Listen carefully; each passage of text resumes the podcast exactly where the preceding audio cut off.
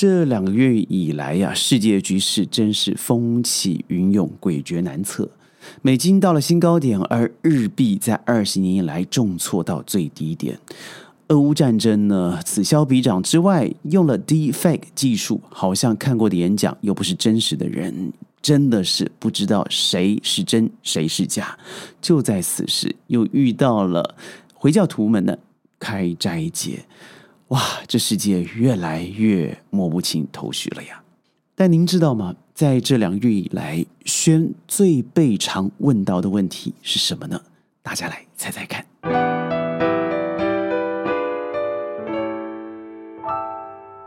欢迎各位加入今天的宣讲会，我是轩。今天是开斋节，也就是全球的穆斯林的第一天。什么第一天呢？就是呃，过了一个月的斋戒以后，今天开斋了。要记得一个小小的科普啊，开斋节绝对不是穆斯林的新年，它只是庆祝因为阿拉真主所给予那个指示，我们要体会人的善与美，要体会别人的饥与渴，于是。每一年总有二十九到三十一天是以斋戒的方式，从早上五点到晚上七点月末哦，每个时区是不一样的。我们要保持身体上不进食不进水，而今天就是呃挺过了这一个月啊，日子恢复了正常。这个月来说，轩的生活也很不一样，除了整个大马我们是走透透了以外。对于世界的局势啊，轩几乎是没有停止脚步，因为每天都有不一样的消息。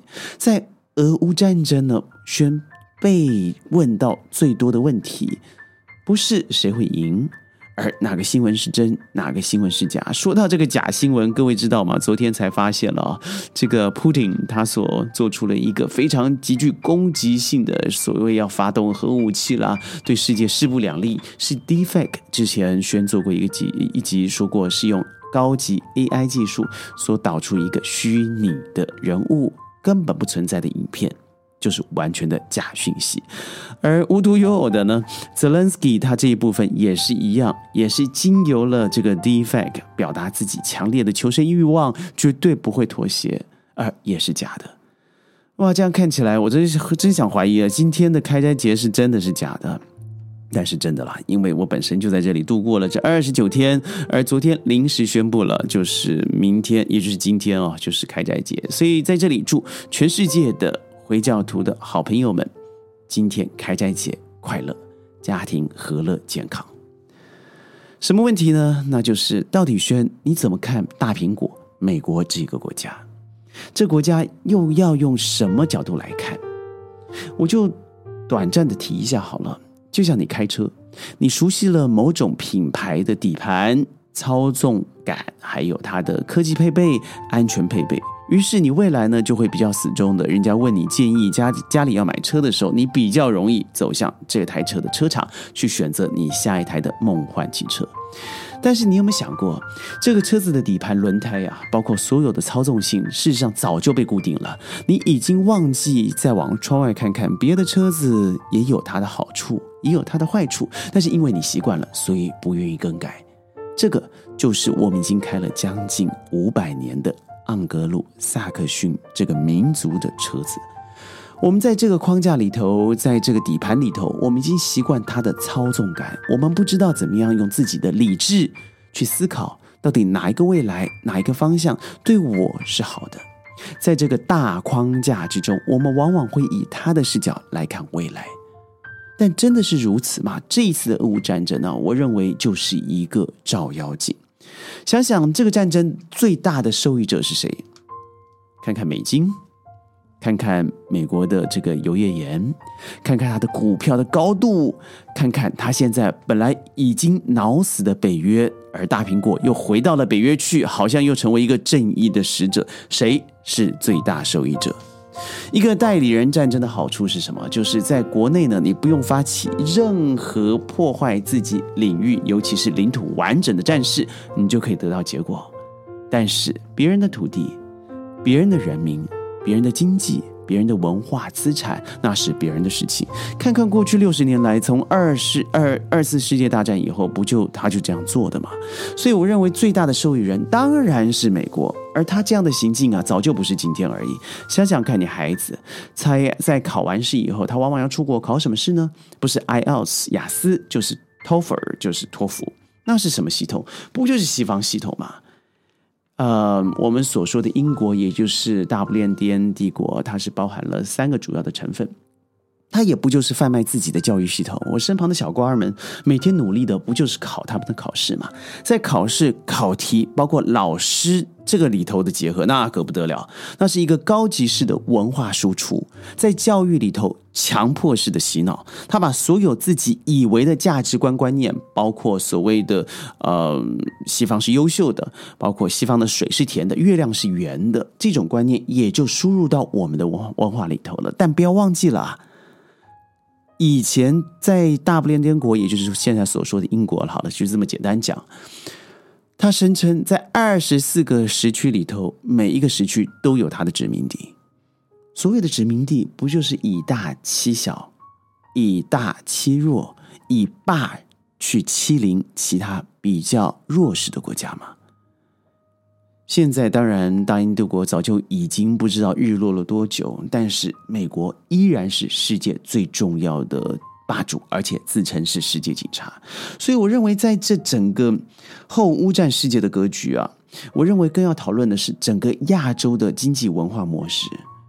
看看，在三月二十六号、二十七号、二十八号 job 美国总统啊，他向东盟伸出了橄榄枝，说我们在四月二十八号的时候将邀请东盟的朋友们过来美国坐一坐，茶叙一番。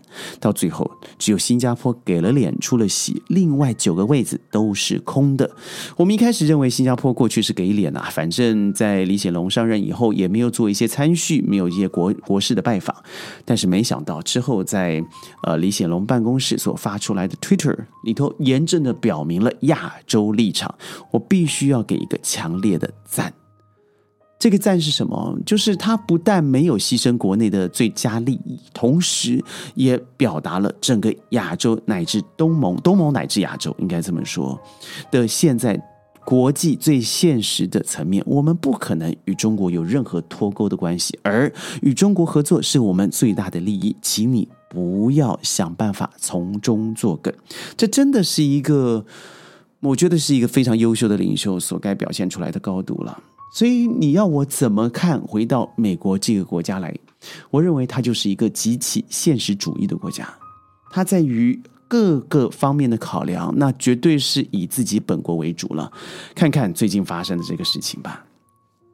嗯，在三月最大的新闻啊，就是美国的这个议员专门飞到了台湾来，飞到台湾干什么呢？当然，绝对不是无事不登三宝殿嘛，对不对？在这个礼拜，我们终于知道了，在某个员工在某个平台里头发布了，这个美国议员啊，原来来了台湾是被强迫要买波音七八七。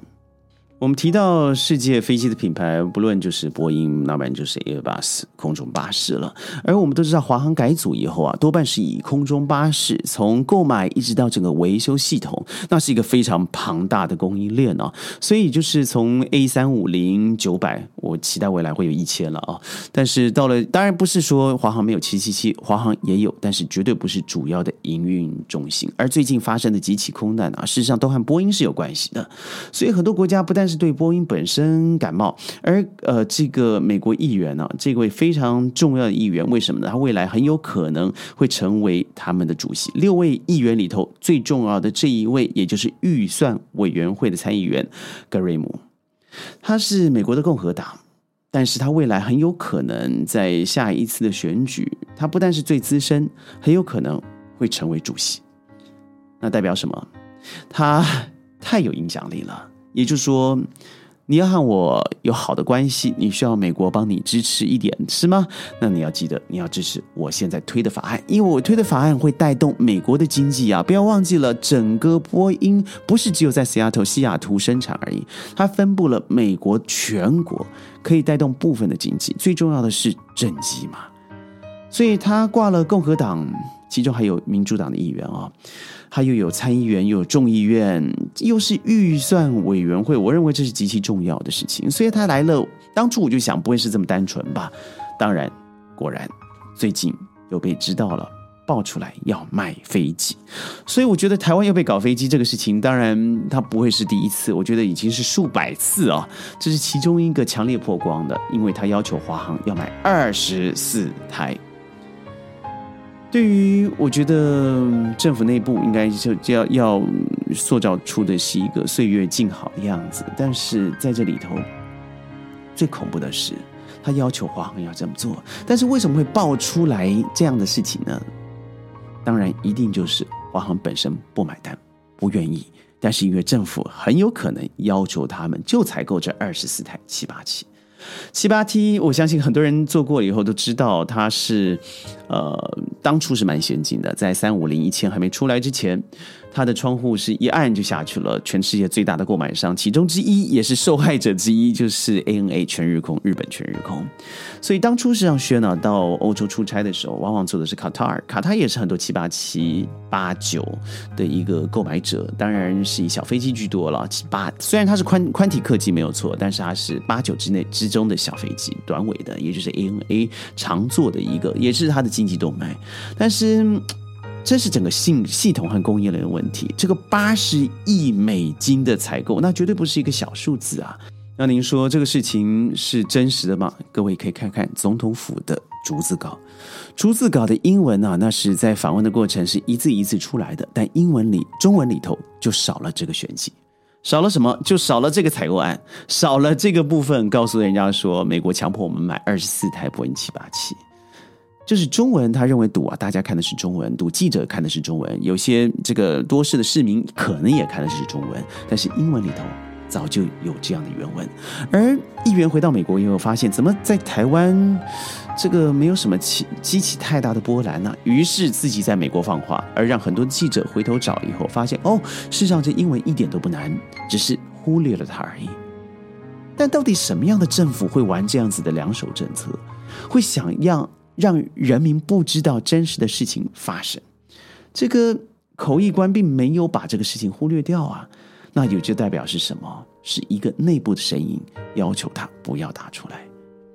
我觉得被人摆一道是一回事，但如果你自愿被人摆了一道，那又是另外一个高度的问题了。所以呢，这只是冰山的一角，从这冰山一角里头，你可以反过来看整个俄乌的寝室，真正的受益者是谁？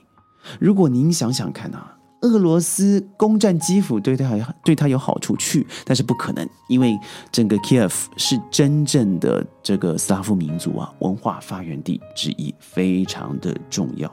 这次的俄乌战争不是西方国家看在眼里头，也有西方国家强逼中国靠边站的，他必须要让中国绑在一起，而让全世界对于中俄大家踏法。那请问，这最大利益者又是谁？再看，Joe Biden 政府啊，是上任以来啊，这个美国政府执政支持度最低的一个总统。同时，国内的疫情根本没有好转，经济尤其是通膨每况愈下，在国外发起无数不公平的战争，阿富汗乃至于现在的俄罗斯，这是为什么？就是自家点了火以后啊，赶快转移目标，告诉别人外面还有核战呢。这样是一个怎么样的政府？小至台湾，大至美国，我认为世界和平真的有得搞了。该怎么办？该怎么判断呢？我认为第一个是多读书哦，少看一些脸书啦、Meta 啦，甚至一些你根本不知道来自于哪里的电子小报的报道。我发现，不论是马来西亚、新加坡、泰国、台湾。